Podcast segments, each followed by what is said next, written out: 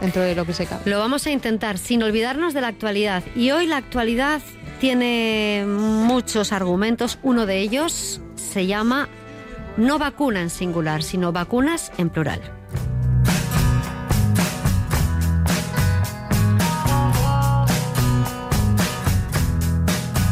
Despierta Aragón. Se habla de, de, las vacunas porque esta mañana Reino Unido ha autorizado eh, el primer país en el mundo en hacerlo la vacuna de Oxford y AstraZeneca. Esto significa que al menos en el Reino Unido ya tienen dos vacunas aprobadas y por tanto en cuestión de días dos vacunas en marcha. La de Pfizer, que tenemos eh, buena parte del mundo ya, y la de Oxford. En las últimas horas el dato mm, en Aragón viniendo a casa y hablando aquí de momento de una en singular, la de Pfizer, es que eh, llegó una segunda remesa, una remesa para prevenir la COVID-19 que consiste en 2.340 viales con 11.700 dosis. Las 12 bandejas ya se distribuyen en, eh, eh, desde ayer en el servicio de farmacia del Hospital Clínico Universitario Lozano Blesa, que es donde están esos dos grandes ultracongeladores para su mantenimiento y distribución a la comunidad. Esa es, junto con la aprobación esta mañana en el Reino Unido, la buena noticia.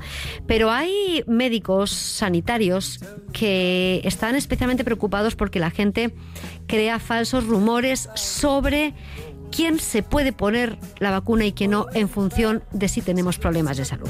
En concreto tenemos un comunicado de la, de la um, Sociedad Española de Cardiología que quiere desmentir tajantemente la contraindicación de la vacuna contra la COVID-19 en personas que tengan problemas de anticoagulación. Por eso nos hemos puesto en contacto con ellos. Hoy está con nosotros el doctor David Vivas, es coordinador del Grupo de Trabajo de Trombosis de la Sociedad Española de Cardiología. Doctor, bienvenido, buenos días. Hola, buenos días, encantado de estar con ustedes. Pues eh, claro, eh, entre los negacionistas eh, a las vacunas y los falsos rumores, al final hay que salir constantemente a la palestra para aclarar que, esta vacuna en principio no tiene grandes contraindicaciones en, en determinados pacientes y, el rumor que más ha corrido ha sido precisamente, lo han dicho ustedes, el de quienes tienen problemas de anticoagulación, que entiendo es gente que utiliza el, el tratamiento de Sintrón? Efectivamente, ha habido pues muchas asociaciones de pacientes y también incluso muchos médicos que nos han consultado acerca de si podían vacunarse los pacientes que están anticoagulados. El tratamiento anticoagulante más conocido es el Sintrón, pero bueno, hay muchos muchos más fármacos que hacen que la sangre esté un poquito más líquida y pues ha surgido ese rumor eh, o fake news, ¿no? Como se llama habitualmente, pues de que de que estos pacientes no podían anticoagularse y mucho más lejos de la realidad. De hecho, son uno de los principales beneficiados porque los pacientes anticoagulados son generalmente pacientes con mucho riesgo, riesgo porque tienen enfermedades cardiovasculares, enfermedades respiratorias y les eh, sitúa en una posición de, de, si se contagian con el virus, pues de más de más gravedad, lógicamente. ¿Están llegando estas dudas a las consultas de los médicos de atención primaria? ¿Les han trasladado esto a, a ustedes que están especializados en este perfil de enfermo?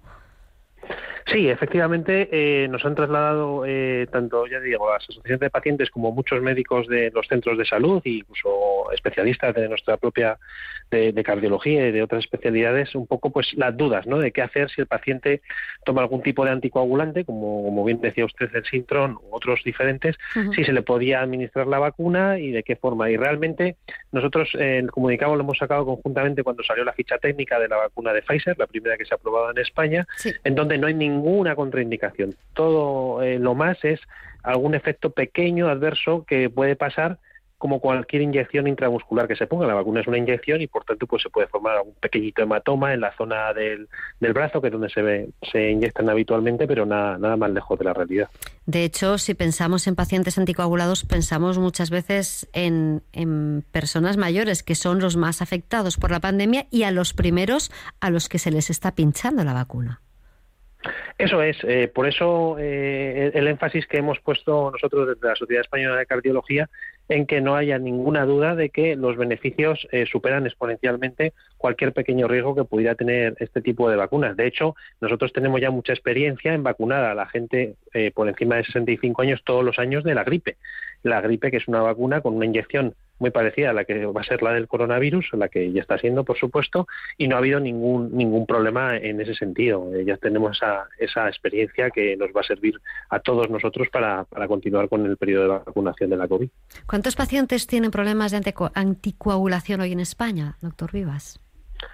Pues nosotros calculamos aproximadamente que un millón de personas se encuentran anticoagulados en España, con Citrón o alguno, algún otro anticoagulante más nuevo. Y, por supuesto, este millón probablemente en Aragón a lo mejor sean pues unos 100 100.000, 150.000 aproximadamente. Este, eh, este gran número de pacientes encima asocian todos los factores de riesgo, digamos, de cuando se contagia el COVID, la experiencia que hemos tenido en los hospitales de, de ser pues casos mucho más graves y más severos y que conlleva pues, más riesgo de, de ingresos en UCI, de respiradores, etcétera, etcétera. Pues el que sean mayores, el que tengan enfermedades respiratorias, el que tengan arritmias cardíacas, etcétera, etcétera. Ustedes son conocedores, eh, como, como buena parte de las, de, la, del ámbito sanitario, de la vacuna de Pfizer que ya se está poniendo. Lo que pasa es que van a venir otras vacunas. Esta mañana se ha aprobado en Reino Unido la utilización de la de Oxford con el laboratorio AstraZeneca. Esta otra vacuna, de esta otra vacuna, ustedes también tienen información para estar al tanto de si también eh, se puede poner con normalidad sin que, sin que existan de nuevo rumores como estos que hacen daño a quienes tienen dudas sobre la vacuna? Eh, por supuesto, a nivel oficial hay que ser prudente hasta tener la aprobación de la Agencia Europea del Medicamento, que es en la que nosotros nos basamos, pero eh, todo indica que probablemente no haya ninguna contraindicación en ninguna, en, ninguna de las vacunas.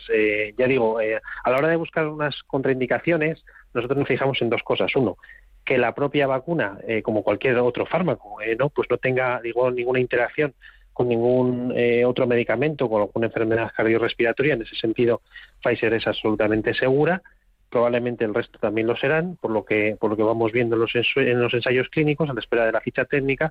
Y por otro lado, los efectos que llamamos nosotros locales, que son, digamos, los menos importantes a la hora de recibir este tipo de inyecciones. en nuestra en nuestra experiencia, la verdad con otro tipo de vacunas es que no ha habido nunca ningún problema. Doctor, en el periodo en el que se vacuna a las personas eh, que tienen problemas de, coagulación, que eh, van a ser dos dosis, al menos con Pfizer son dos dosis, una hoy y otra dentro de 21 días. Durante ese tiempo tiene que haber algún tipo de medida con, en, en, el tratamiento, en su medicación diaria, o la vida tiene que ser completamente normal para estos pacientes aunque les pongan la vacuna. Bien, pues la mejor medida es eh, que no haya ninguna medida, digamos, diferente a lo que viene siendo. O sea, eh, los pacientes, tanto en la medicación anticoagulante como en otras muchas, ¿no? Como puede ser la medicación para la tensión, la diabetes, colesterol, etcétera, etcétera, tienen que seguir tomando su medicación como se la prescriba su médico de cabecera o especialista, ¿no?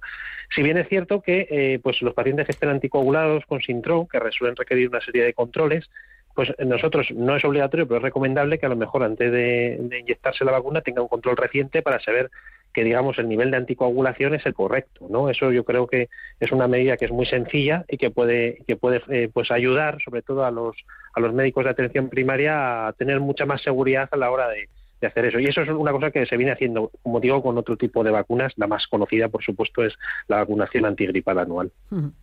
Pues doctor Vivas, le agradecemos muchísimo esta contundencia en el mensaje. Hay veces que hay que parar las falsas informaciones, los rumores, el negacionismo, porque em, está la ciencia volcada en esto desde hace nueve meses, día y noche, y no, no sería justo ¿eh? ir en contra de un trabajo tan intenso. ¿Están ustedes siendo optimistas con, el, con, con lo mucho que se ha trabajado en este tiempo? Eh, por supuesto, eh, a, modo de simplemente anécdota, aunque no sea mi campo de especialidad, hay que decir que la ciencia eh, en, menos de un año ha conseguido encontrar una vacuna, no, una, sino varias vacunas, ¿no? Para un virus, cosa que se ha tardado años o incluso todavía con algunos virus como el, virus de, del VIH, el de SIDA, todavía no se ha podido lograr. O sea que yo creo que es, vamos, una, una gran noticia, no solo de esperanza, sino para la comunidad científica lo que, lo que se está logrando. La verdad es que es un buen, buen de esperanza. Gracias, doctor. Feliz fin de año, feliz de 21. No, no sé qué, qué prefiere. Bueno, eh, cualquiera de las cosas, pero que sea mejor que el del 2020. Que eso, esto es segurísimo que a nivel científico eh, lo va a ser. Ya lo verán. Gracias, de verdad. Un abrazo. Un saludo a todos. Feliz año. Adiós. Muchísimas gracias.